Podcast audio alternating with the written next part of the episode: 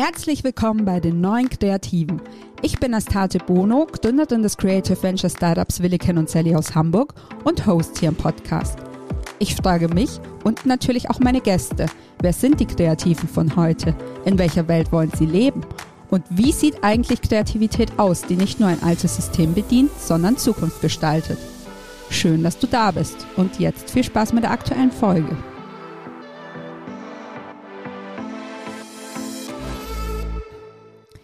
Hello again. Mein heutiger Gast ist Patrick Fleischmann. Patrick arbeitet seit mittlerweile über sieben Jahren als selbstständiger Designer in München. Kennengelernt haben wir uns bei Pro7 Sat1, wo wir ein paar Monate lang im selben Großraumbüro saßen, bevor Patrick dann die Reißleine gezogen hat. Tatsächlich hatten wir damals so gut wie nichts miteinander zu tun, aber wie das so ist, über ein paar Ecken bleibt man ja dann doch immer irgendwie verbandelt. So habe ich dann auch gespannt verfolgt, als Patrick unter seinem Pseudonym Philippe Dubales seine erste Graphic Novel erfolgreich über Kickstarter gelauncht hat. In Matter Half geht es um einen Superhelden oder eher um einen Antihelden, der München Neuperlach von finsteren Machenschaften und Gestalten befreien will. Sozusagen der deutsche Vorgänger von Kick-Ass, wenn man so will. Wir haben unter anderem darüber gesprochen, wie Matter Half entstanden ist, wie viel von Patrick in Darkman steckt, warum eine Kickstarter-Kampagne aufwendiger ist, als man im ersten Moment erwarten würde und was Johannes Bekerner und die Wanderhure mit Patricks Designerkarriere zu tun haben. Und Achtung Spoiler, Quintessenz des Podcasts ist, selbst wenn man mit Pauken und Trompeten durchs Kunstabi rauscht, kann doch noch was aus einem werden. Viel Spaß mit der neuen Folge. Hallo Patrick, schön, dass du heute da bist. Hallo, vielen Dank für die Einladung. Auch mit dir stelle ich natürlich ein, wie ich mit allen meinen Gästen einsteige. Wie bist du denn der Kreative geworden, der du heute bist? Also welche Situationen, Menschen und vielleicht auch Stationen haben dich besonders geprägt auf deinem kreativen Weg? Also ähm, es hat bei mir tatsächlich schon relativ früh angefangen. Ähm, lustigerweise auch mit Comics, ne? also mit den Comics von meinem Dad, die, die ich dann schon als, als kleiner Knirps irgendwie immer angeschaut habe. Und habe dann auch, ähm, ja, wo ich dann klein war, auch relativ viel gezeichnet. Ähm, halt auch von den Cartoons, die ich dann gesehen habe, dann auch da die Figuren nachgezeichnet und so weiter. Und ähm, das ging dann auch so, dass ich halt dann auch ähm, ja auf dem Gymnasium dann auch wirklich halt dann auch ähm, mir Kunst relativ gut getaugt hat und ich dann da auch wirklich ähm, auch in Richtung Leistungskurs gegangen bin. Ähm, was auch super cool war, nur was dann total lustig war, ist, dass ähm, ich dann wirklich auch beim Abitur tatsächlich fast eigentlich wegen Kunst durchgefallen wäre. Also ich hatte dann eine Themaverfehlung und ich dachte mir, oh Gott, irgendwie bist, ähm, ja, also was willst du eigentlich in dem Zweig machen? Ne? Also wenn du nicht mal irgendwie ähm, das, das Abitur mit, mit dem bestehst, eigentlich, wo du dann später irgendwie dann sozusagen arbeiten willst. Das heißt, das hat dann eigentlich relativ äh, ja, lange mir gearbeitet. Ich habe ja dann auch erst nochmal, ähm, ich glaube 13 Monate waren es damals, äh, Zivildienst gemacht. Also ich hatte da äh, dann viel Zeit zum Überlegen und äh, bin dann eigentlich auch zum Schluss gekommen, okay, nee, also ähm, du brauchst da überhaupt keine Matheanfertigung und dich da irgendwie äh, an Kunsthochschulen oder, oder irgendwelchen Unis irgendwie vorstellen, weil ich da die sowieso nicht nehme. Total ausgeschlossen und äh, habe dann halt erstmal eigentlich den leichten Weg eingeschlagen und ähm, habe dann mich für Informatik eingeschrieben, äh, weil auch mein Dad aus der IT kommt und äh, auch zwei Schul oder nee, drei Schulfreunde von mir dann auch ähm, ebenfalls sich da eingeschrieben haben. Und äh, da habe ich gedacht, ja, das mache ich, das ist irgendwie cool und werden ja auch Arbeitskräfte viel gebraucht und so und das mache ich und da beiße ich mich durch und so. Und da habe ich aber dann schon relativ schnell gemerkt, dass es nicht mein Ding ist. Ne? Also erstens mal halt schon äh, Universität, habe ich gedacht, oh Gott, also das war wirklich überhaupt nichts für mich, die, die, die vollen äh, Lehrsäle und halt auch, wie du dich halt auch im ersten Semester da immer verloren fühlst. Ne? Also ähm, wo du dir wirklich alles selber holen musst und äh, in verschiedenen Fakultäten dann hin und her kutschieren und so. Und das war ich dann so relativ nach zwei, drei Monaten, habe ich dann schon gewusst, okay, nee, das irgendwie ist nichts für mich. Ne? und habe dann eigentlich über Weihnachten, über den Ferien auch wieder überlegt und dachte mir so, ähm, ich, ich probiere es jetzt mal. Ich mache das jetzt wirklich und, und äh, fertige eine Mappe an. Ähm, und ich habe das dann drei Monate lang gemacht und habe mich dann an einer privaten ähm, Kunstschule dann quasi da vorgestellt und wurde dann auch genommen. Und ähm, das war eigentlich dann auch so das erste, wo ich gesagt habe, okay, krass, also ich war da super happy, dass, äh, dass ich da dann aufgenommen worden bin. Und dann hat das alles so äh, ist das alles in die, in die Wege gelaufen. Du hast gesagt, auch die Comics von deinem Dad. Mhm. Also hat dein Dad auch Comics gesammelt oder hat er selber tatsächlich auch Comics gemalt? Nee, der hat die gesammelt. Äh, also mein Dad ist äh, künstlerisch leider gar nicht äh, veranlagt. also das habe ich wirklich ähm, von meiner Mama geerbt, das, das Künstlerische. Und ähm, da gab es aber früher auch, also das gibt es auch jetzt noch, das Zack-Magazin. Die haben da sozusagen in Anfang der 70er die franco-belgischen Comics äh, in Episoden gesammelt. Also da waren dann immer äh, fünf oder sechs verschiedene Serien innerhalb von einem Magazin drin. Das kam wöchentlich raus. Und ähm, da waren halt auch irgendwie die, die damaligen Großmeister, die man also auch Möbius, die man halt jetzt halt auch kennt, der hat damals irgendwie auch ähm, Lieutenant Blueberry gezeichnet und war auch Tim und Struppi drin und Asterix und so weiter. Also da hat man äh, eine riesige Range an, an, an, ja, an Zeichenstil und auch an, an Geschichten irgendwie dann mitbekommen und das weiß ich jetzt noch irgendwie auch so gut wie heute. Also ich war ja dann noch immer in den Ferien, also immer wenn, wenn, wenn Schulenferien waren, bin ich bei meinen Großeltern gewesen und habe da auch ähm, immer in diesen Comics wieder geschmökert und und das hat wirklich so nachhaltig, wirklich einen prägenden Eindruck auf mich hinterlassen. Mhm. Und weil du gerade gesagt hast, äh, die kreative Ader hast du von deiner Mutter geerbt, hat die beruflich was äh, Kreatives gemacht? Ähm, nee, also sie hat, sagen wir mal so, sie hat in einer Repro-Firma gearbeitet, also eine Agentur, die sozusagen die Druckdaten fertig macht und da auch äh, die, die Retusche von Bildern macht und so weiter.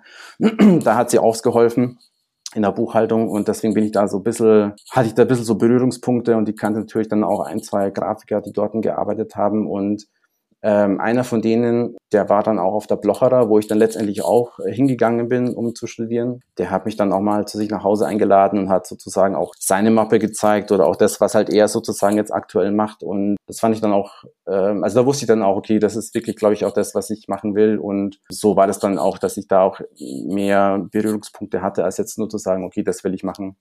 Mhm. Aber Jetzt im Nachhinein, meine Mama, also meine Eltern haben mich halt relativ früh bekommen, deswegen war da halt am Anfang nicht viel mit Hobbys und so weiter.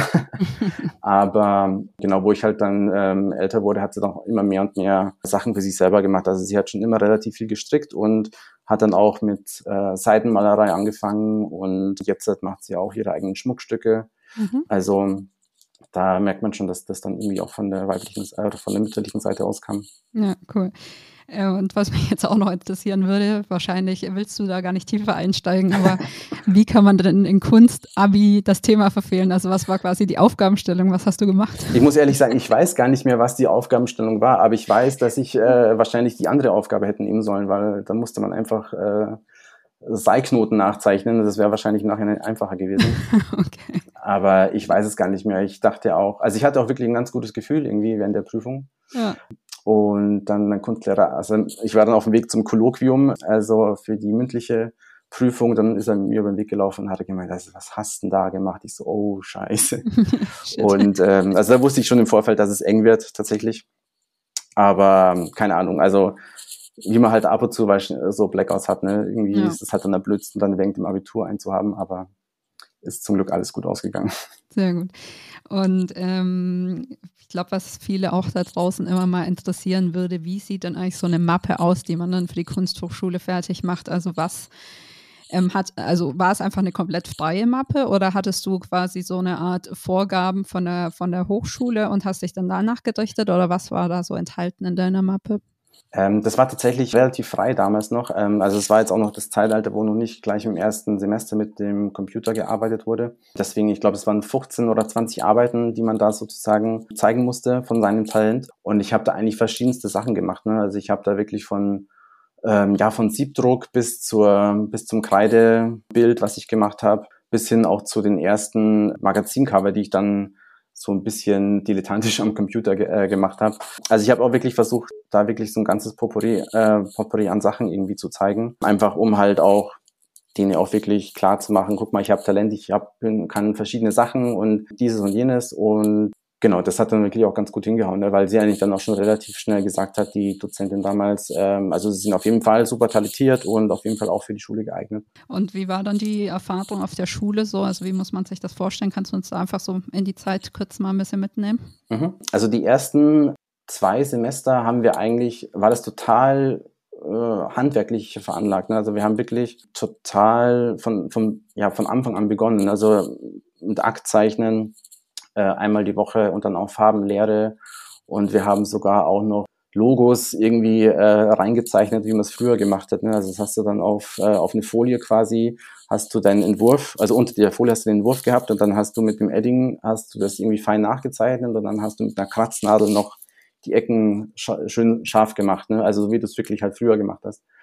Und zum Nachhinein fand ich das echt super cool, ne, weil du halt dann auch wirklich auch noch mehr so dieses Handwerk verstanden hast, ne, was es halt bedeutet, wirklich das Ganze dann auch wirklich zu machen. Ne? Also nicht nur, dass man sagt, okay, ich setze mich jetzt am Rechner, so wie es jetzt auch viele machen, ne? wenn ich einen Rechner habe und Photoshop, dann kann ich irgendwie designen. Da wurde es damals wirklich, da wurde sehr viel Wert drauf gelegt, dass wir, dass wir die Grundlagen gut erlernen und ähm, dass wir auch wirklich, ich sage jetzt mal, mit Farben rumpanschen und ähm, da wirklich auch uns ein bisschen die Finger dreckig machen. Und das war, war echt super cool. Und dann so ab dem dritten, vierten Semester hat es dann angefangen, dass sich jeder so nach und nach auch irgendwie einen Laptop geholt hat und dann noch mehr und mehr ist man in Photoshop und Illustrator eingestiegen. Und viel, es war auch viel oder oft so, dass man halt auch wirklich sich äh, selber noch äh, Dinge beibringen musste. Ne? Also wir hatten zwar schon auch also Digitalkurse und so, aber die waren, das war alles sehr ja, sehr offen gehalten. Ne? Also es waren wirklich nur die Grundlagen und so. Und wenn du was Bestimmtes haben wolltest, wie du jetzt zum Beispiel im Photoshop was Bestimmtes erzeugen wollen würdest, dann musstest du das irgendwie auch dir nachlesen oder auch selber irgendwie das beibringen. Das war eigentlich ganz cool. Und wie ging es denn dann so nach der Hochschule weiter für dich? Also wie bist du dann in deine berufliche Laufbahn eingestiegen? Ähm, ich habe, also wir haben dann sozusagen, ähm, wir haben ja auch eine Abschlussmappe gemacht. Ne? Also es war ja dann noch immer so, dass ähm, das ist dann die Mappe gewesen, wo wir uns dann bei den Agenturen vorstellen konnten. Ne? Das ist sozusagen im letzten Semester immer entstanden. Und dann hatten wir auch so einen Abschlussabend, ne, wo dann auch Agenturen eingeladen worden sind und ähm, du hast dann eigentlich deine Mappe gefühlt 20 Mal am Abend präsentiert. Und dann haben wir halt auch bestimmte Leute, die halt dann, ähm, Agenturleute, die halt dann auch Leute gesucht haben, haben die halt dann Visitenkarte in die Hand gedrückt. Ne? Die meisten wollten natürlich erstmal nur, dass du ein Praktikum machst. Ne? Da hatte ich aber keinen Bock drauf.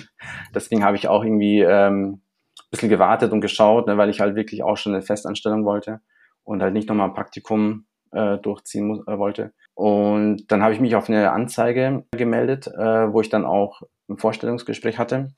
Und das war eine kleine Agentur, die ja, sich auf Technologiekunden spezialisiert hatte. Ähm, Infineon, in Siemens und so weiter. Und die fanden es erstmal super cool, dass ich halt dann auch ein Comic, also viele Zeichnungen äh, in der Mappe hatte und das, äh, weil sie halt dann auch so jemanden gebrauchen konnten für sich selber, weil sie dann selber keinen Scribbler zahlen mussten.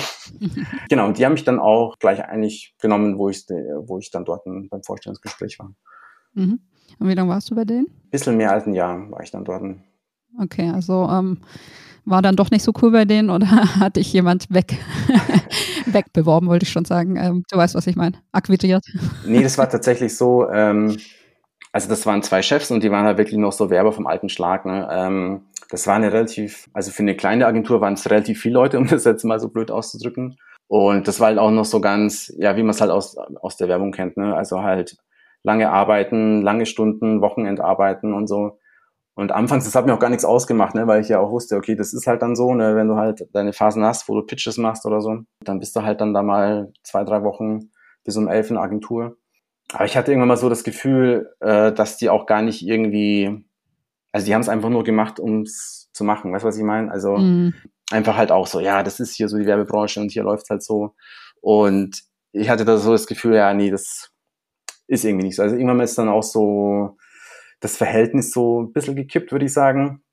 Ähm, also wo du auch gemerkt hast, okay, äh, das sind zwar irgendwie die Chefs, aber so wirklich Ahnung haben sie doch nicht von dem, was sie irgendwie sprechen. Mhm. Und dann, wie gesagt, ähm, habe ich mich dann nach einem Jahr umorientiert und bin dann in eine kleine Designagentur gegangen. Da war ich dann für zwei Jahre. Und das war dann ganz cool, ne, weil es halt, wie gesagt, es war ein sehr kleines Team, du konntest da auch irgendwie mehr machen. Ich bin dann auch vom, vom Grafikdesigner zum Junior AD aufgestiegen und habe dann auch durfte dann auch bei ein, zwei Fotoshootings mit dabei sein und das war ein bisschen designlastiger. Und das hat mir auch so von der Arbeit auch mehr getaugt als jetzt halt bei der ersten Agentur. Mhm. Und dann bist du wahrscheinlich zu Pro7 Sat 1 gewechselt, wo wir uns auch genau, kennengelernt genau, haben. genau. Was hast du denn da genau gemacht? Mm, also es hat angefangen, ähm, da bin ich dann auch als Junior Arti angestellt worden und bin dann in der Printabteilung gelandet, was ja auch mein Steckenpferd war und ist. Und nach ein paar Monaten was dann so, dass ich dann eigentlich für Sat1 eingeteilt worden bin, also da, um da die äh, Printkampagnen für die Formate irgendwie zu machen. Und das war total krass, weil ich weiß noch, ich hatte ja schon erzählt, dass ich bei der Agentur davor irgendwie bei ein, zwei Fotoshootings dabei sein durfte. Also du durftest die erste Shooting-Ersammlung irgendwie schnuppern. Und dann war es so, genau, dann bin ich, wie gesagt, auf dem Sat 1, äh, auf, auf dem Sender Sat 1 dann gewesen. Und das allererste Shooting, was ich dann machen durfte, war wirklich ein Shooting mit Johannes B. Kerner, wo ich äh, allein nach Hamburg geflogen bin. Und äh, das war eigentlich super krass, weil ich dachte, also ich, mich hat es erst mal total geflasht, ne, weil du halt dann erstmal mit so einer Persönlichkeit irgendwie arbeiten darfst und dann fährst du auch noch, also du bist allein verantwortlich, dass das, dass es keine Vollkatastrophe irgendwie wird. Und das war super nett, weil es war ein, ein super kleines Team. Also es war wirklich nur äh, der Fotograf und eine Visagistin und Stylistin. Und der äh, Johannes Bikerner war auch super nett. Ähm, also wirklich äh, hat mich dann auch irgendwie zum Job ausgefragt und wie das so ist und so. Also das war eine, eine super, eine super tolle Erfahrung und da habe ich dann auch gemerkt, was, was das jetzt auf einmal für ein Sprung ist, ne? Mhm. Ähm, von, von der kleinen Agentur hin zur großen, wo die, wo dir dann auch die Leute dann auch sagen, äh, das machst du jetzt halt und äh, also das war so selbstverständlich, dass du da sofort die Verantwortung dafür bekommst und das dann irgendwie durchziehst. Also das war echt, echt, echt cool, ne? Mhm. Und äh, ich glaube, dadurch, dass du quasi so dann die Prints gemacht hast, bist du ja so eine Art Key-Visual-Experte geworden, sag ja, ich mal. genau. Kannst du uns mal in so einen Prozess mitnehmen? Also, wie gehst du an die Entwicklung von so einem Key-Visual ran? Und war das dann bei Pro7 so, dass sowieso schon so eine Art ähm, Design für die Show da war und du hast darauf quasi aufgesetzt oder hast du es von null an entwickelt, mehr oder weniger? Ähm, also es kommt immer auf das Briefing drauf an. Also bei Shows ist es schon so, dass es manchmal heißt, äh, guck mal, hier ist das, das Studiodesign, das sieht so und so aus, das hat die und die Farben. Und dass es dann auch schon die Vorgabe ist, dass du das ins Key mit einarbeitest. Bei so Sachen wie zum Beispiel in der Fernsehserie, da kannst du oft total frei rangehen. Also es hat mir auch immer super Spaß gemacht, weil du hast erstmal die Folgen vorab bekommen, hast dich so ein bisschen einschauen können und hast dann sozusagen auch selber auch sehr viel Freiheiten gehabt, um das, das Keyvisual zu, auch zu entwickeln. Und am Ende ist es halt dann immer so eine Storytelling-Geschichte. Ne? Also was willst du denn mit dem Keyvisual aussagen? Meistens jetzt so, also auch im Fall vom Johannes B. Kerner war halt so die große Aussage, ähm, dass er halt jetzt dazu Sat 1 gekommen ist, ja, und jetzt da seine eigene Show hat. Das heißt, da gehst du halt vor allem erstmal äh, auf, auf die Bekanntheit von ihm, auf das Face, ne? Und muss gar nicht so viel drumherum machen, sondern einfach nur noch eine Geste oder so, die halt so ein bisschen vielleicht auf die Show hinzählt. Ist es eine Talkshow, ist es eine Game Show oder was auch immer. Und bei einer Serie oder bei einem Film kannst du halt noch viel mehr erzählen. Ne? Also ist es halt eine Komödie, ist es ein Horrorfilm, ist es ein Krimi? Also da gibt es so ein paar Kleinigkeiten, wie man halt das immer so ein bisschen in bestimmte Richtungen steuern kann. Ja, und gibt es so ein Key-Visual, ein besonderes Lieblings-Key-Visual, das in der Zeit entstanden ist? Es gibt sogar einige, muss ich sagen. Ähm, also wir haben zum Beispiel, ähm, als dann auch die Champions League wieder zu RAN kam oder zu Sat 1 kam, haben wir auch so einen Ad-Hoc-Termin äh, auf dem Bayern-Gelände gehabt, um dann einfach äh, zwei Bayern-Spieler zu fotografieren. Und das war halt natürlich für mich als, als Bayern-Fan auch irgendwie eine super coole Erfahrung. Da mhm. hat es dann irgendwie auch äh, vormittags um 10 geheißen, ja, wir fahren heute kurz zum Beingelände und machen die Bilder und hatten halt dann, glaube ich, jeweils eine Viertelstunde pro Spieler. das war halt auch so, so eine Harakiri-Aktion, aber auch super geil, weil es halt dann auch, ja, du hattest gar keine Chance zu überlegen, also hast du es einfach alles durchgezogen. Ne? Und das war echt, echt super cool. Und ein weiteres Key-Visual, was ich auch immer noch äh, total gern mag, ist, äh, ist die Wanderhure mit der Alexandra Nadel. Das ist ja auch so eine Buchverfilmung. Mhm. Und weil das Thema, das spielt ja alles im Mittelalter und das hat halt super Bock gemacht, da auch mit den Kostümen irgendwie ähm, zu arbeiten und wir haben auch so ein kleines Set aufgebaut und haben auch viel mit Licht und Schatten gespielt, was man ja normal bei einem Familiensender, wie es halt einsam ist, ja nicht so oft machen kann. Und dann auch die Fortsetzung, der zweite Film, da habe ich dann auch wieder das Keyvisual dafür entwickelt, mit einer Kollegin zusammen. Also das waren schon waren schon die Highlights auf jeden Fall davon. Ja. Kannst du so ein bisschen mal beschreiben, wie läuft denn die, die Arbeit äh, im Team mit dem Fotografen am Setup? Also was ist sein Job genau, was ist dein Job, äh, wie geht ihr aufeinander ein? Ähm, das kommt auch immer darauf an, wie du selber als Artdirektor arbeiten möchtest. Also ich bin jemand, der, der halt total gerne die Kollaboration mag und auch sucht und ähm, also ich, ähm, sobald ich eigentlich Infos habe, was wir, was wir machen, was zu tun ist, hole ich eigentlich äh, den Fotografen schon ins Boot und erzähle ihm schon so ein bisschen, wie die Lichtstimmung sein soll. Also soll es eher ein dramatisches Licht sein oder eher ein softeres Licht. Dann natürlich auch mit, mit den Klamotten, wie soll das Make-up aussehen. Ähm, also da versuche ich schon immer relativ früh, den Fotografen mit ins Boot zu holen und da den Austausch zu suchen. Und vor Ort beim, beim Set ist es dann so, dass ich eigentlich auch immer den Fotografen machen lasse, weil ich finde dann, die Models oder halt die Protagonisten sollten eigentlich immer eine Bezugsperson haben und ich mag das auch gar nicht so dann von hinten so irgendwie reinzuschreien, macht mal das, macht mal jenes, sondern ich finde das immer eigentlich so ganz gut, ne, wenn eigentlich Fotograf und Model eigentlich äh, so die ersten sind, die miteinander reden und der Fotograf die Anweisung gibt. Und wenn mir dann was auffällt, dann nehme ich den Fotografen zur Seite und sag mal, wollen wir nicht mal das probieren? Was hältst du von dem? Mhm. Also ich versuche da auch immer so das als Kollaboration zu sehen, weil ja, ich das auch irgendwie finde auch ganz gut immer ähm, ja, es, es kommen immer ganz, ganz gute Sachen dann dabei raus, ne? wenn du halt irgendwie auch merkst, der Fotograf kann natürlich auch Ideen haben, ne, wo du jetzt selber nicht dran gedacht hast. Deswegen ähm, will ich da auch gar nicht immer so engständig rangehen, sondern das ist eigentlich immer für mich so eine Zusammenarbeit. Ja, ja, cool.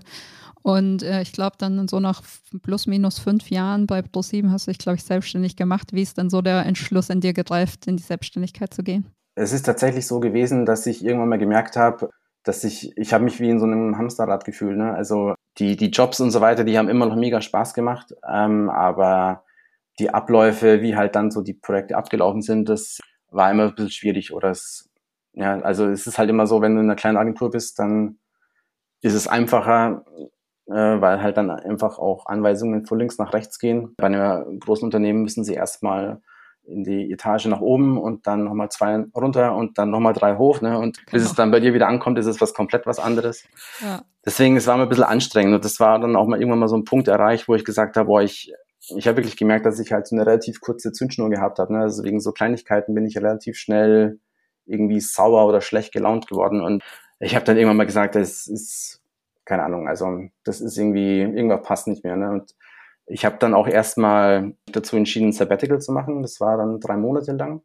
Mhm. Und das hat super gut getan, weil du halt dann auch wieder ein bisschen Abstand gewinnst ne? und mehr über dich und über die ganze Situation nachdenken kannst und auch überlegen kannst, warum ist das jetzt so? Ne? Wieso habe ich jetzt bin ich so emotional, wenn wenn halt bestimmte Sachen nicht so nach meinem Kopf gehen und was kann ich daran ändern und so. Und ich bin dann wieder zurückgekommen nach den drei Monaten und habe dann eigentlich schon nach einer Woche gemerkt, dass ich irgendwie was anders machen muss. Ne? Also, also ich habe mich wieder gefühlt, dass ich dachte, krass, also eben mit dem Abstand hast du wirklich gemerkt, du fühlst dich hier wie im Irrenhaus, ne? also, ja. ohne das jetzt böse zu meinen, aber ja, die ganze, wie halt die Sachen immer abgelaufen sind, so von, von, von ganzen Abläufe und so, das hat wirklich irgendwie krass an mir genagt und ich habe einfach gemerkt, ich muss einfach was anders machen. Und mhm. da ist es eben so gewesen, dass ich dann zu der Zeit auch eine Chance hatte, bei einem freien Projekt mitzuarbeiten für ein halbes Jahr. Mhm. Und das habe ich halt dann dazu genutzt, um in die Selbstständigkeit zu gehen. Okay. Und ähm, hattest du dann, also ich meine, du hast ja jetzt gerade gesagt, du hast dann gleich die Chance gehabt, an deinem Projekt mitzuarbeiten, aber hattest du äh, schon ja mehrere Startkunden sozusagen oder hast du dann wirklich erstmal so die Laufzeit von einem Projekt genutzt, um dir, weiß ich nicht, Portfolio, Website etc. aufzubauen? Genau, also das Gute ist ja, wenn du in so einem in so einer großen Agentur arbeitest, dass du ja total viele Kontakte geknüpft hast. Ne? Und mhm auch Leute, die deine Kollegen waren, wieder woanders hingegangen sind und da gibt sich wieder was. Also das war schon damals irgendwie Gold wert, halt wie viele Leute man dann da kennengelernt hat. Und ich hatte tatsächlich erstmal nur dieses eine Projekt, was ich dann für das halbe Jahr schon mal mehr oder weniger sicher hatte. Also da habe ich dann, ich glaube, drei Tage die Woche daran gearbeitet und zwei Tage hatte ich dann für mich selber. Und ähm, da habe ich dann auch ähm, für einen Fotografen, der mit dem ich eben auch bei ProSieben Sat1 zusammengearbeitet habe, der hat dann gesagt, du, ich, ich mache immer diese Go-Sees, also die Models kamen zu ihm äh, und äh, um halt wieder neue Bilder zu machen und er hat dann immer so wie sie ankamen Bilder in seiner vor seinem Studio gemacht in Schwarz-Weiß mhm. und er hat gemeint, ja schau mal, ich habe hier so viele Bilder und ich weiß nicht, wie ich die unter Mann bringen kann und hast du eine Idee? Und dann habe ich gesagt, ja cool, lass uns doch daraus ein Magazin machen. Ne? Und das war dann wirklich so, dass wir halt da ein Konzept entwickelt haben, dass wir gesagt haben, guck mal, die, die Models stellen sich bei dir vor, die kommen quasi, um die Bilder zu machen. Und dann war es eben so, dass ich halt gesagt habe, lass uns doch einfach die ganzen Namen von den Models typografisch irgendwie schön gestalten und das Ganze so als, als Fashion-Magazin äh, aufbereiten. Und genau, das habe ich dann auch sozusagen auch in dem gleichen halben Jahr noch an den anderen beiden Tagen gemacht. Und das war super cool, ne? weil ich habe wirklich gemerkt, wie halt auch so meine kreative Energie wieder zurückgekommen ist, wie ich da wieder so richtig Lust drauf hatte, solche Sachen zu machen. Und und das, das Magazin war auch ein mega Erfolg. Er hat auch gesagt, irgendwie, die haben sie ihm aus der Hand gerissen wie nix, diese Magazine. Und ist natürlich dann cool, ne, wenn du dann so die ersten zwei Projekte, die du dann gleich als Freier machst, wo du dann auch so viel Selbstvertrauen für dich selber irgendwie wieder tanken kannst. Ja, total. Und heute arbeitest du irgendwie für, also machst du zum Beispiel noch viel als Freelancer für Pro7 Sat1 oder was hast du sonst so für Kunden im Portfolio? Genau, also ich habe ähm, mehrere Kunden, äh, einen Kunden aus, aus dem Fashion-Bereich, wo ich dann immer wieder mal dann auch äh, für Projekte sozusagen angefragt werde. Bei Pro7 Sat1 ist es auch so, dass äh, die mich auch regelmäßig buchen, eben weil ich halt dann auch ähm, ja die ganzen Abläufe von früher noch kenne und ähm, da sich natürlich dann auch viel Zeit äh, erspart wird und ich auch die ganzen Marken noch kenne. Und halt noch so ein paar kleine Kunden, die halt dann auch immer wieder kommen und halt so kleine Sachen brauchen. Und genau, es ist so ein kleiner, kleiner, feiner Kundenstamm. Und es kommen halt immer wieder so ein paar neu mit dazu, wo ich dann auch, ja, auch in Richtung Sport was machen kann. Also, und gleichzeitig bleibt aber auch immer noch ein bisschen Zeit, um halt dann auch meine eigenen Projekte voranzutreiben. Mhm. Jetzt hast du dir ich weiß gar nicht, ob es eigentlich zum Start in die Selbstständigkeit war oder vorher schon, aber auf jeden Fall hast du dir ein äh, Pseudonym zugelegt. Mhm. Korrigiere mich, wenn ich es falsch ausspreche, aber Philippe Dubales. Ja, genau. Glaube ich. okay, sehr gut. Und warum hast du das denn gemacht? Also das Pseudonym gibt es tatsächlich schon äh, bestimmt 20 Jahre mittlerweile. Also ich weiß gar nicht, aber mein bester Kumpel hat irgendwann mal angefangen, mich dann auch Felipe zu nennen, weil ähm, er halt dann auch, äh, ja, weil, weil sie, wir hatten einfach so eine spanische Phase, wo wir halt immer so ein bisschen auf Spanisch rumgeblödelt haben und irgendwann bin ich halt einfach Felipe gewesen. Und daraus hat sich halt dann auch dieses Pseudonym entwickelt, was ich halt dann auch immer wieder während dem Studium in meinen Arbeiten untergebracht habe. Ne? Und ähm, keine Ahnung. Fand ich eigentlich immer ganz cool, ne? dass man halt dann, dann so einen, ja, so einen zweiten coolen Künstlernamen hat. Und Gleichzeitig habe ich dann auch halt ähm, mein Insta-Profil und auch meine Webseite danach benannt und habe dann auch gedacht, ja, pf, wieso es nicht einfach durchziehen? Ne? Also und genau, das hat sich jetzt eigentlich bis jetzt hier, ja, ist es eigentlich fest verankert mit mit meiner Persönlichkeit und genau. Geil. Hat, dann, hat der Dubales, hat das irgendwie eine Bedeutung oder wo, wo kam der Nachname dann noch her? Das hat auch eine Bedeutung, aber das würde jetzt äh, eine zu lange Geschichte werden, um das zu erklären, wo das herkommt. Alles klar. Genau, und äh, unter deinem Pseudonym, beziehungsweise es ist so eine, äh, naja, wie sagt man, eine Kombinationsarbeit aus deinem Pseudonym und deinem Designernamen, hast du jetzt auch erste Comics veröffentlicht. Mhm. Vielleicht kannst du einfach den Weg dahin nochmal so ein bisschen beschreiben. Ähm, also es hat tatsächlich auch im ersten Semester von meinem Designstudium angefangen, weil ich da wirklich wieder angefangen habe, mehr in Comics einzutauchen ähm, und auch angefangen habe, Comics wieder für mich selber zu kaufen. Ich weiß noch, den ersten Comic, den ich dann damals gekauft habe, das war 2001, glaube ich. Ja, da war nämlich, da war gerade die Währungsumstellung von D-Mark auf Euro und ich mhm. weiß auch, da habe ich nämlich in in D-Mark gezahlt und habe Euro rausbekommen. das ist irgendwie sehr, sehr lustig irgendwie gewesen. Und genau, und da war es eigentlich so, dass ich halt jetzt nicht nur diese typischen äh, 90er Superhelden Comics mir gekauft habe, sondern auch wirklich halt Comics, die halt ja frei damit umgehen, ne? mit, mit, wo halt die Künstler mit, mit Wasserfarben irgendwie äh, malen und ähm, also das hat mich auch extrem geprägt in den ersten Semestern. Ähm, also Leute wie Ashley Wood oder auch David Mack, die haben mich da wirklich sehr krass geprägt und ähm, hab, ich habe dann auch wirklich immer versucht, immer halt Illustrationsarbeiten äh, sozusagen mit reinzubringen in die ganzen Aufgaben, die wir gestellt bekommen haben. Und dann war es eben so, dass, ähm, wie gesagt, im letzten Semester mussten wir ja als war das Abschlusssemester, dann haben wir dann unsere Abschlussmappe gemacht und da gab es dann sozusagen drei Themen, die jeder machen musste. Also ein Designthema, ein Werbethema und ein freies Thema. Äh, und als freies Thema habe ich dann wirklich gesagt, ich mache einen Comic. Ja, und war mir natürlich schon bewusst, was das auch irgendwie in Arbeit bedeutet, weil ich ja auch die ganzen Comic-Zeichner verfolgt habe und die ja auch sagen, dass halt, ja, dass du eigentlich äh, pro Tag eine Seite machst. Ne? Mhm. Das heißt, ich habe dann erstmal eigentlich meinen Rechenschieber geholt und habe dann geguckt, okay, ähm, wann, wie, also ich habe mir wirklich einen Plan aufgestellt, wie, wie, äh, wie viele Tage in der Woche muss ich zeichnen, damit ich irgendwie dahin komme. Ne? Und ich habe dann die Story, also den, den Graphic Novel, der jetzt auch über Kickstarter rauskam, äh, das sind 92 Seiten und die Story habe ich wirklich über ein Wochenende geschrieben. Mhm. Ähm, also es kam wirklich, da ist es wirklich aus mir rausgeflossen. Also war immer noch erstaunt, wie, wie schnell es damals ging. Und ich habe dann eigentlich drei Monate lang vier oder fünf Tage die Woche gezeichnet, acht Stunden am Tag. Mhm. Und kannst, ja. Kannst du apropos äh, äh, Story und so weiter, kannst du mal kurz erzählen, so ganz grob, äh, wie ist die Story?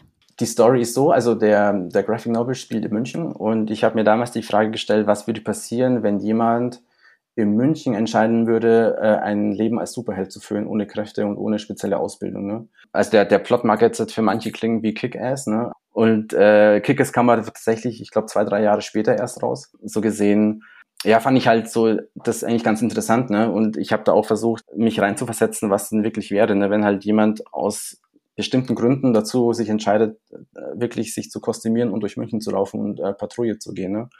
Und das war eigentlich so der, der Startpunkt von dem Ganzen. Wie viel steckt von äh, Philippe in, in Darkman? also ich glaube, ich glaube, man, man, tut sich immer leichter mit dem Schreiben, wenn man aus seinen Erfahrungen herausschreibt. Ne? Und ähm, ja. ich glaube, ähm, jetzt hat in dem neuen Comic steckt, glaube ich, noch mehr als damals drin. Deswegen würde ich schon sagen, äh, einiges. Willst du auch München vom Schmutz befreien? ähm, also so radikal würde ich es nicht sehen. Aber ähm, genau, das sind halt so Fragen, die ich mir gestellt habe, ne, wenn, äh, die ich halt dann da sozusagen innerhalb von diesem, von diesem Comic dann äh, lösen wollen würde, weil ich bin auch in Neuperlach zur Schule gegangen. Das ist ja, also falls, wir, falls jemand München nicht kennt, Neuperlach äh, ist ja, ich sage jetzt mal in Anführungsstrichen, ein so ein etwas verruchteres Viertel in München, was ich aber damals gar nicht so schlimm fand. Und ich fand es so ganz lustig, eigentlich als Aufhänger zu sagen, der, der Protagonist ist auch äh, da in Neuperlach aufgewachsen oder zur Schule gegangen und er fängt jetzt erstmal an, in seinem, in seinem Viertel aufzuräumen. Okay, gut zu wissen, dass es solche Viertel in München auch gibt, weil ähm, ich wollte nämlich noch sagen, ein, Hamburger oder ein Berliner, der jetzt sagt, ähm, also hört, München sei schmutzig, der lacht sich wahrscheinlich schlapp. Ja, genau. Weil es äh, nochmal ganz andere Dimensionen hat, aber ähm, egal. Und genau, warum hast du dich denn dann entschlossen, das Projekt mit Kickstarter umzusetzen? Also hast, hattest du auch versucht, irgendwie vielleicht einen Verlag oder sowas zu finden oder ähm, war von Anfang an klar, du möchtest das mit Kickstarter machen? Ich hatte wirklich zuerst versucht, das über einen Verlag herauszubringen. Ähm, das war so, also ich ähm, hatte ja wie gesagt dann zum Ende des Studiums dann diesen Graphic Novel geschrieben und hatte ich auch, hatte auch immer Lust, dann noch ähm, eine Fortsetzung zu machen, aber irgendwie hat so die Story-Idee gefehlt. Und dann habe ich irgendwie, ich glaube 2009, 2010, da so um die Zeit rum, habe ich dann angefangen, so erste Notizen oder erste Ideen für eine Fortsetzung zu machen. Und im November 18, also 2018 war es dann so, dass ich dann mit dem ersten Skript angefangen habe zur neuen, neuen Story. Also da dann äh, mich hingesetzt und habe nochmal ein bisschen gebrainstormt und dann sind wirklich so ein paar Story-Elemente gekommen, wo ich mir dachte, ah, das könnte eigentlich in so eine ganz coole Richtung gehen. Und dann habe ich das, das Prelude-Chapter habe ich dann sozusagen äh, gemacht. Also das ist jetzt dann auch so zu sehen gewesen, dass äh, Leute, die jetzt den Graphic Novel nicht gelesen haben, das war halt dann dafür gedacht, um die sozusagen äh, abzuholen. Ne? Mhm. Also wer sind die Hauptcharaktere und was, was bewegt den Protagonisten. Und das sind äh, 16 Seiten, die ich dann gemacht habe und musste natürlich auch erst wieder ins Zeichnen reinkommen, weil ich, äh, ich glaube, 15 Jahre nicht mehr gezeichnet hatte. Krass. Und habe dann so gesagt, sozusagen dann da wieder langsam angefangen reinzukommen und habe dann die Story geschrieben und habe das dann auch drucken lassen. Ähm, diesen, dieses Prelude und habe es dann auch Verlage geschickt. Da war es dann so, dass entweder gar nichts zurückkam oder halt leider eine Absage. Mhm. Aber es kam auch ja ermutigende Worte mit zurück. Ne? Also das, das fand ich irgendwie total nett, weil auch ein paar geschrieben haben, ähm, ja, dass sie halt, passt leider nicht in ihr Verlagsprogramm äh, hinein, aber finden sie super interessant und die Zeichnungen sind super klasse und die Aufmachung ist schön. Und das hat eigentlich dann mir schon genügt, um zu sagen, äh, cool, dann mache ich das jetzt weiter, weil ähm, nur weil jetzt da sozusagen eine Absage gekommen ist, äh, würde ich das jetzt irgendwie nicht aufgeben wollen. Und dann war es eben so, dass dann die Pandemie kam und du erstmal als Freier auch mal äh, gucken musstest, was du jetzt mit deiner frei gewonnenen Zeit äh, anfangen solltest. Ne? Mhm. Und da habe ich dann auch, wie gesagt, entschlossen, ich mache das jetzt über Kickstarter und habe dann das Folge, äh, das Folgekapitel sozusagen gestaltet, so dass das dann ähm, das Prelude-Chapter und das äh, Kapitel 1, dass das dann sozusagen ein, ein schönes, ähm, erst eine schöne erste Ausgabe ergibt. Und habe das dann sozusagen äh, ich glaube, ein Dreivierteljahr später dann über Kickstarter rausgebracht. Mhm, cool. Und äh, wie hast du das so, also du hast ja wahrscheinlich nebenher weiter freie Projekte gemacht, nehme ich an. Ähm, Hast du, also beziehungsweise wie hast du das so in deinen Tagesablauf integriert? Hattest du irgendwie eine komplette, einen kompletten Tag in der Woche, den du dir nehmen konntest? Oder war es dann eher so mal eine Stunde früher aufgestanden, mal eine Stunde später ins Bett gegangen? Oder wann hast du gezeichnet? Ähm, ich habe tatsächlich immer ein bisschen gebraucht. Also ich habe mir eigentlich immer einen ganzen Tag oder mindestens einen halben Tag dafür nehmen müssen, um auch wieder reinzukommen, das Ganze. Aber tatsächlich ist es so, dass ich das dann eigentlich immer gemacht habe, wenn ich dann mal ein bisschen äh, äh Leerlauf hatte. Ne? Also Prio hatten halt eindeutig die Projekte, die reinkamen, weil ähm, zu der Zeit, also es war das erste Jahr von der Pandemie, musstest du ja froh sein, wenn du überhaupt was reinkam. Deswegen war das ähm, außer Frage, dass du da wirklich bezahlte Jobs irgendwie hinten ranstellst. Ne? Also deswegen hat es auch ein, ein Dreivierteljahr gedauert, ne? weil das halt immer Prio 2 hatte, das Comic ja. erstmal. Und deswegen hat es auch so lange gedauert. Aber ähm, ich habe tatsächlich auch nochmal bestimmt vier, sechs Wochen gebraucht, um die ganzen Kickstarter-Sachen irgendwie zu machen. Ähm, also halt sich da anmelden, dann das, die, die ganze Marketingkampagnen drumherum und auch die Sachen druckfertig zu machen. Das hat auch nochmal ganz schön Zeit, ganz schön viel Zeit gefressen. Mhm. Aber genau, ich habe das, wie gesagt, immer wenn dann Zeit war, habe ich halt dann äh, mich dann daran gesetzt. Okay. Wir kommen gleich nochmal zum Comic zurück auf jeden mhm. Fall, aber weil du es gerade ja selber auch angesprochen hast, Pandemie und so weiter, wie ging es dir denn so insgesamt als selbstständiger Designer in der Pandemie und war das auch so eine Zeit, wo man die Selbstständigkeit dann doch mal wieder in Frage gestellt hat und überlegt hat, ob man vielleicht in der Festanstellung doch besser aufgehoben wäre? Es war tatsächlich, ähm, also die erste Zeit war tatsächlich ein bisschen erschreckend, ne? weil, also wie bei den meisten ist bei mir auch die ersten drei Monate, glaube ich, gar nichts passiert. Aber ich habe eigentlich nie so richtig Zweifel dran gehabt, wieder in die, in die Festanstellung zu gehen. Also ich musste mir tatsächlich erstmal klar machen, dass, dass es nicht schlimm ist, ne? weil ich meine, die meisten Freien werden auch äh, sich Rücklagen bilden, eben für solche Fälle. Und an dem Tag, wo ich mir dann gedacht habe, mein Gott, es ist überhaupt nicht schlimm, jetzt an die Rücklagen zu gehen, falls es wirklich mal so weit kommen sollte, dafür sind sie ja da genau, für genau solche Fälle. Ja. Und da, wo ich mir dann, wo mir das wieder bewusst geworden ist, ging es mir eigentlich auch besser vom, vom Kopf her. Ne? Und ähm, da ist dann auch wirklich die Anspannung so weggefallen. Und sich dann wieder irgendwie fest anstellen zu lassen, ist aber trotzdem nie ähm, erstmal in meinen Kopf gekommen. Ne? Also wie es jetzt dann in fünf oder zehn Jahren ausschaut, ist wieder ein anderes Thema. Mhm. Aber jetzt aktuell genieße ich es noch zu sehr, frei zu sein. Und in deinem Comic ist ja deine Frau Katrin auch als Editor mit aufgeführt. Genau. Wie habt ihr denn zusammen an dem Comic gearbeitet? Also hatte sie auch maßgeblichen Einfluss auf Bilder und Story und weiß ich nicht, hat man sich da manchmal auch irgendwie in die Haare gekriegt, weil man gesagt hat, wie kannst du jetzt nur wagen, das zu kritisieren oder wie lief so die Zusammenarbeit zwischen euch beiden ab? Also die Zusammenarbeit war super. Also man muss jetzt sagen, wir haben uns ja dann auch bei Pro7 Sat1 kennengelernt und wir waren ja auch da schon Kollegen und mhm. waren da auch schon immer ein super Team. Und ähm, das ist jetzt eigentlich auch in unserer Ehe, ist das eigentlich auch so die Grundlage. Ne? Also da gibt es überhaupt keine Streitigkeiten. Also auch ich, ich äh, höre auch immer sehr auf das, was sie sagt. Ne? Wenn sie sagt, okay, das, dieses Panel versteht sie nicht oder warum sagt ihr so oder so. Also ähm, da höre ich auch schon sehr darauf, was sie sagt oder was so ihr, ihr Bauchgefühl ist. Mhm. Und ja, äh, Streit gab es überhaupt keinen. Sehr gut. Zurück nochmal kurz zu Kickstarter. Wie hast du denn dann die Kampagne quasi lanciert? Also hast du die dann auch, keine Ahnung, in anderen Comicforen beworben oder ich meine natürlich wahrscheinlich über deine Social-Kanäle, aber was hast du noch so unternommen, um diese Kickstarter-Kampagne nach vorne zu bringen? Genau, ich habe tatsächlich dann, ähm, ähm, weil ich ja selber immer noch irgendwie viel Comics kaufe, habe ich natürlich dann auch die Läden angeschrieben, ob sie da Interesse hätten, äh, Werbung dafür zu machen. Und äh, wie du schon gesagt hast, halt auf, auf Social Media habe ich das dann angepriesen und und tatsächlich habe ich es auch ein bisschen unterschätzt, weil ich auch wirklich dachte, dass man auf Kickstarter auch wirklich mehr die einzelnen Sachen entdeckt. Ne? Aber dem war tatsächlich gar nicht so. Also ich glaube, über Kickstarter haben mich tatsächlich nur zwei oder drei meiner Unterstützer wirklich gefunden. Ne? Also mhm. äh, ist jetzt nicht so wie bei eBay, wo du irgendwie äh, ein paar Stichwörter eingibst und dann ploppen die Comics auf. Also und man muss ja auch sehen, also wenn man mal jetzt vor allem sich jetzt halt mal Comics auf Kickstarter anschaut, das ist ja unfassbar, also unfassbar viel. Also du kannst ja da, glaube ich, tagelang durchschauen, was die Leute da anbieten und von, von äh, ja, super krassen Comics bis zu, ähm, ich sage jetzt mal, amateurhaften. äh, einfach weil halt Leute auch ihre, ihren Traum leben wollen, um halt ihre eigene Kreation sozusagen an den Mann zu bringen. Ne? Ja. Und deswegen ist es auch so schwer, da über Kickstarter wirklich dann auch Sachen zu finden. Hast du dich dann bewusst äh, für Kickstarter entschieden? Weil Kickstarter ist ja eher die internationale Plattform. Dementsprechend haben die natürlich auch viel mehr Zulauf, viel mehr Projekte und so weiter. Aber man hätte ja zum Beispiel auch zu Start Next oder so gehen können, die dann eher so auf den deutschsprachigen Raum spezialisiert sind. So, war das eine bewusste Entscheidung oder war dir Kickstarter einfach äh, näher aus irgendwelchen Gründen?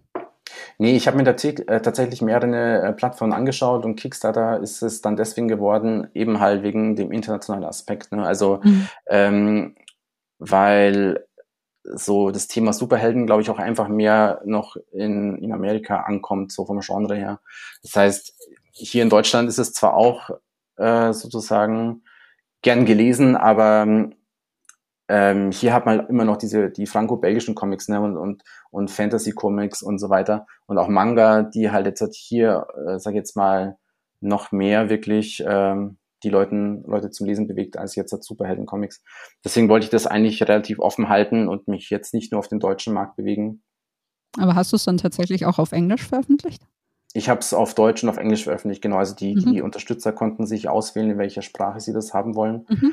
Was eben dann auch dazu geführt hat, dass ich halt da, ich glaube, sieben verschiedene Druckdateien irgendwie dann äh, machen musste, weil man halt so viele Versionen von dem ganzen Ding hatte. Ja, krass. Hast du die Übersetzung auch selber gemacht oder hast du das irgendwie mit einem Übersetzungsbüro gemacht? Nee, die habe ich selber gemacht. Also ähm, ich glaube, dass ich äh, relativ gut Englisch kann und ich habe mir dann auch zugetraut, das dann auch selber zu übersetzen und äh, habe bisher, glaube ich, auch noch keinen Schreibfehler gefunden in der englischen Übersetzung. Und wie ist jetzt so die Resonanz? Also kannst du so, hast du ein Gefühl dafür, wie viele Comics jetzt letztlich auch wirklich verkauft worden sind? Oder beziehungsweise anders gefragt, gingen jetzt wirklich nur die Comics über den Ladentisch, die auch über Kickstarter verkauft worden sind? Oder gibt es das Comic jetzt auch noch in diversen ähm, Online-Comic-Handlungen und äh, Offline-Comic-Handlungen zu kaufen? Genau, also aktuell gibt es ähm, das Comic auch in zwei Comicläden zu kaufen, äh, in der Comic Company in München, in der Fraunhofer Straße. Äh, da gibt es die deutsche Version und bei äh, Black Dog Comics in Berlin, da gibt es die englische Version, weil die sich mhm. auf englische Comics spezialisiert haben. Gleichzeitig habe ich auch äh, einen Big Cartel Online-Shop, wo man äh, die Comics erwerben kann aktuell. Und Genau, ich äh, bin jetzt auch gerade dabei, das äh, nächste Kapitel sozusagen fertigzustellen. Das wird dann wahrscheinlich ich denke mal Ende Januar ungefähr zum Erwerben sein.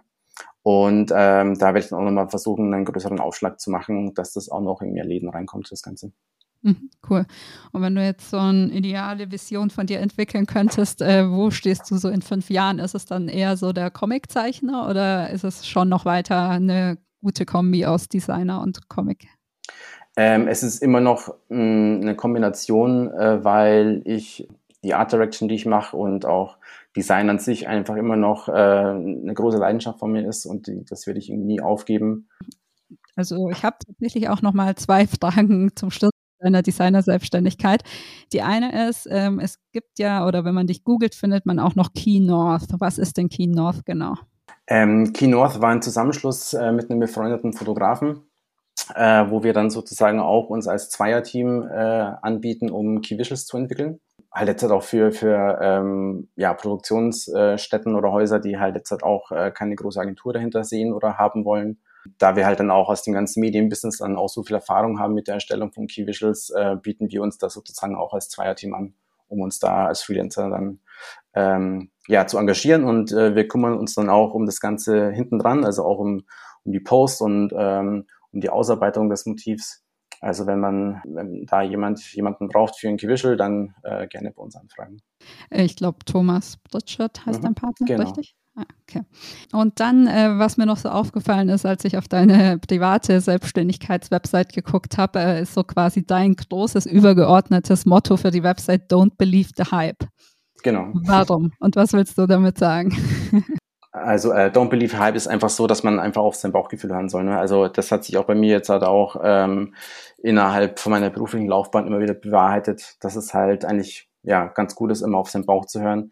Äh, wie du dann auf meiner Seite gesehen hast, bin ich auch ein großer Turnschuhliebhaber. Und da ist es ja auch so in den letzten Jahren, ne, dass man auch dieses Wort Hype, ja, dass ja da das auch immer wieder mehr nach oben gekommen ist. Ne? Also du findest einen bestimmten Schuh eigentlich gar nicht so geil, aber da, dadurch, dass dann halt alle Leute noch sagen, wie geil er ist und, und ist es halt bekommst du dieses FOMO, also dieses äh, Fear of Missing Out. Ne? Also, mhm. obwohl du ihn vielleicht nicht so geil findest, musst du ihn dir vielleicht doch holen, einfach weil ihn alle haben. Ne? Und das ist aber jetzt auch so ein Credo, wonach ich auch immer versuche halt so zu reden. Also es gibt halt viele Leute, die halt dann ähm, viel erzählen und äh, alles besser wissen und letztendlich so im Nachhinein äh, kochen die meisten dann doch auch nur mit, mit heißem Wasser. Ja. Und ähm, deswegen ist es einfach so, sich nicht zu sehr äh, verrückt machen zu lassen und einfach darauf zu hören, was man selber irgendwie denkt, was das Beste ist. Wie groß ist deine Sneakersammlung? Dazu möchte ich hier nichts sagen. du hast es, glaube ich, jetzt, wo du es erwähnst, äh, auch klingelt was dunkel im Hinterkopf. Ich glaube, du hast tatsächlich auch eine eigene Instagram-Seite oder ein eigenes Sneaker-Online-Magazin oder sowas, oder?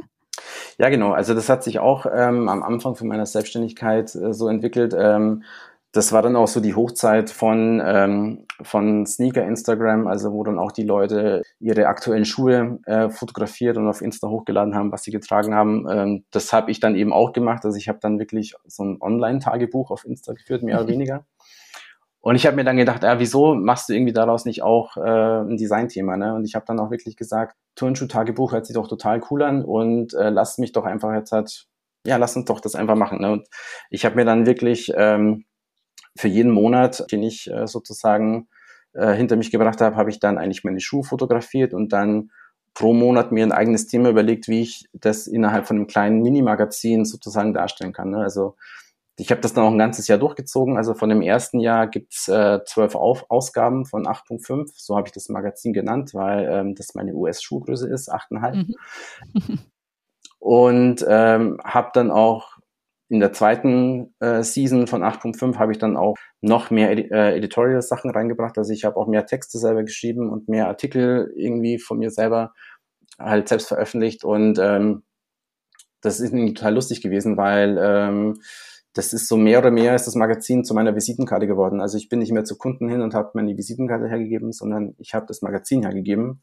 Und ähm, das war eigentlich der beste Weg zu zeigen. Erstens mal, guck mal, ich habe so viel Leidenschaft für ein Thema und ich setze mich da mit dem Design auseinander.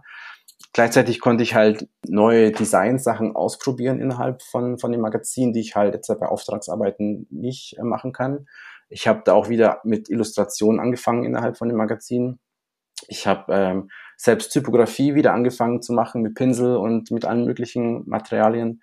Und letztendlich hat mir dann das auch wirklich neue Jobs verschafft oder neue Kunden verschafft. Ne? Ähm, und gleichzeitig war es auch so, dass ich dann auch eigentlich mehr oder weniger aus Spaß ähm, zu Adidas irgendwie geschrieben habe und äh, meine Magazine dahin geschickt habe und ich tatsächlich dann auch ja ein Vorstellungsgespräch dann bei denen hatte.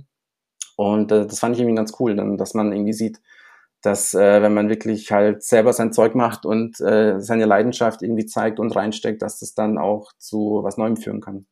Ja, absolut. Aber mit Adidas ist nichts geworden? Da ist nichts geworden. Ich, ich hatte zuerst ein Vorgespräch, also die haben immer relativ ähm, ausgiebige äh, Fragerunden oder halt Vorstellungsgespräche. Mhm. Das heißt, das erste war mit der HR und dann das zweite Gespräch war mit dem ähm, mit dem ähm, CEO oder mit dem Chef in Portland damals, mit dem Designchef. Mhm. Und dann hätten sie mich auch zu einem äh, dritten Gespräch nach Herzogenaurach eingeladen.